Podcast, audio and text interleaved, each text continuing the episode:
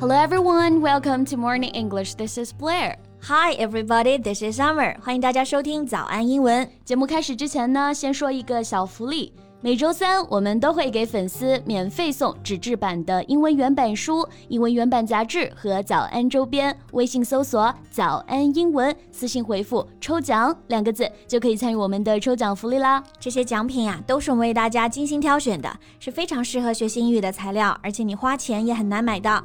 坚持读完一本原版书、杂志，或者用好我们的周边呢，你的英语水平一定会再上一个台阶的。快去公众号抽奖吧，祝大家好运！小妹儿，你大学学的是英西双语是不是？嗯，English and Spanish。对对对，当时我们选专业还有其他的选择，比如说英法、英俄、英德。嗯，But I find Spanish language most appealing, and after graduation, maybe I can have the chance to go to Spain or South America. You know where people speak Spanish. 那你的同学有没有毕业了去南美的？但结果没有去南美的，倒是呢有去公司，然后外派去了非洲的，现在还待在那边。Yeah, the bonding between China and some African countries is getting stronger, mm-hmm. and it seems there's a growing phenomenon of Chinese men marrying African women. 哇，这个转折还可以啊，确实是。现在这种跨种族的婚姻呢是越来越常见了。比如有很多在非洲的中国男人都找到了当地人来结婚呢。嗯，As Chinese presence in Africa continues to expand，恋爱自由，婚姻自由啊。So how about today we talk about some different types of relationship? Different types like，比如说有像黄昏恋啊、老少恋啊、异地恋，还有柏拉图式的恋爱。 OK OK，那我们就一起来看看这些表达用英语怎么说，and learn some useful phrases。那我们今天的所有内容呢，都会给大家整理好笔记呀、啊，欢迎大家到微信搜索“早安英文”，私信回复“加油”两个字来领取我们的文字版笔记。那我们首先来看一看这个跨种族婚姻的表达怎么说啊？嗯、首先呢，这也就是我们说的异国恋，是吧？Right. So we have a term for that, interracial marriage. racial 就是种族的那个 racial，R A C I A L，然后 interracial 意思就是不同种族之间的，involving people of different races. Right. So interracial marriage or interracial relationship involving spouses who belong to different races, mm -hmm. and such marriages were outlawed in the past. Yeah. Outlaw 这个词表示超出了法律的，所以其实就是违法的。 在过去啊，比如说美国、非洲这些跨种族的婚姻都是违法的。嗯，But now people start to rely on interracial marriages to solve China's complex gender imbalances。是的，这种婚姻可以解决的一个问题就是性别不平等啊。单身的男性数量呢大于女性，就总会有人找不到老婆嘛？对，那这个跨种族的婚姻其实还有一种说法，可以说 mixed marriage。Yes，mixed。词根是这个啊，mix，m i x，就表示混合。那这个形容词 mixed 就可以表示多元的，由不同的种族的人组成的。所以 mixed marriage 就是异族通婚。对，这个 mixed 常见的搭配呢，还有 mixed community 多文化的社区，people of mixed race 不同种族的人。那我这里有一个数据啊、mm hmm.，In 2016, there were just a thousand seven hundred mixed marriages in Liaoning, which is home to 43.7 million people. 啊，所以是二零一六年在辽宁的一个数据。辽宁呢，四千多万的人口，只有一千七百例的跨国婚姻。Right？那我们前面讲的是中非恋嘛，数量可能就更少了啊。They may get married in Africa, but few men bring black girls back home to China. 在非洲结婚了带 回国内的应该还是比较少了。嗯，而且我看到一些中非婚姻的例子里面，还有个特点就是男方通常都比女方大很多。嗯，There is usually a significant age gap between the couple。那这个也就是我们说的老少恋了。对对，老少恋。那说到老少恋的英文表达，像第一种就可以直接像我们刚刚那样子解释啊，a significant age gap between the couple。嗯，这里的关键词是 gap，G A P。Gap 本身指的是这个间隔啊、嗯、，so an age gap meaning there's a big difference in people's ages。前面的 significant 就是强调，对。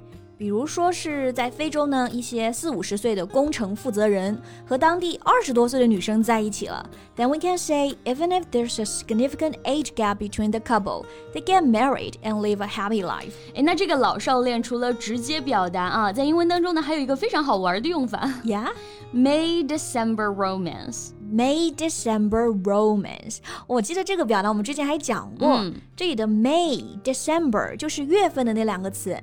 May 是五月，December 是十二月。Right. The months symbolize the seasons, with spring representing youth and winter representing old age. 五月就象征着青春嘛，嗯、那十二月呢就代表年长。So it's a term for a relationship between two people with a considerable age gap.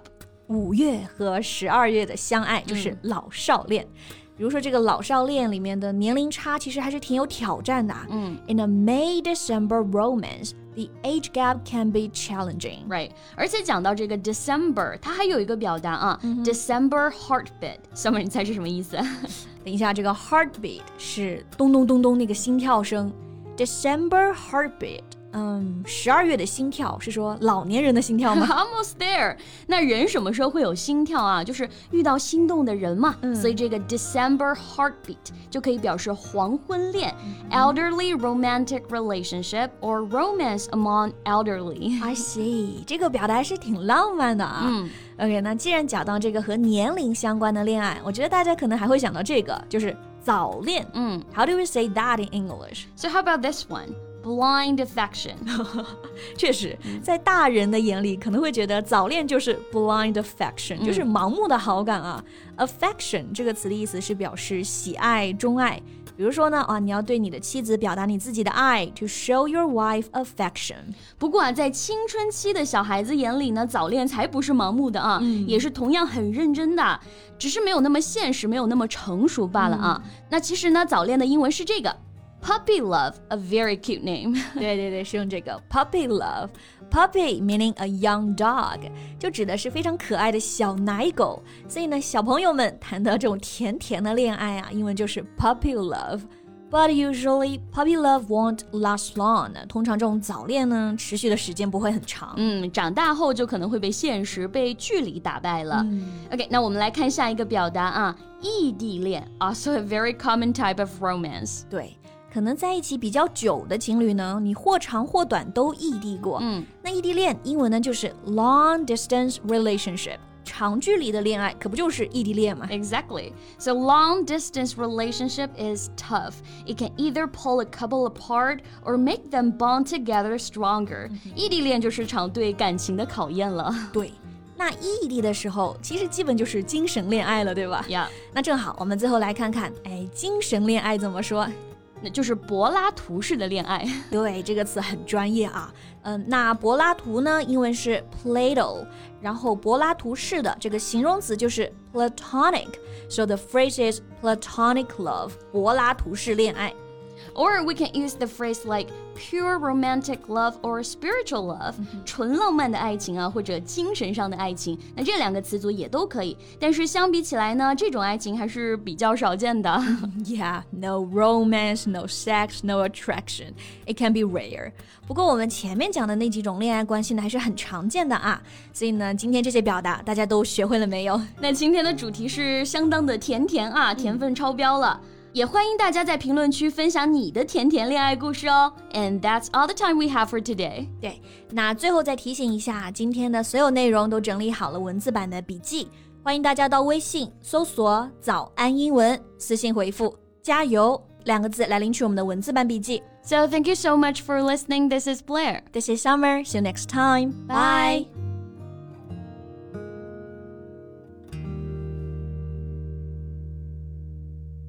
This podcast is from Morning English. 学口语就来早安英文。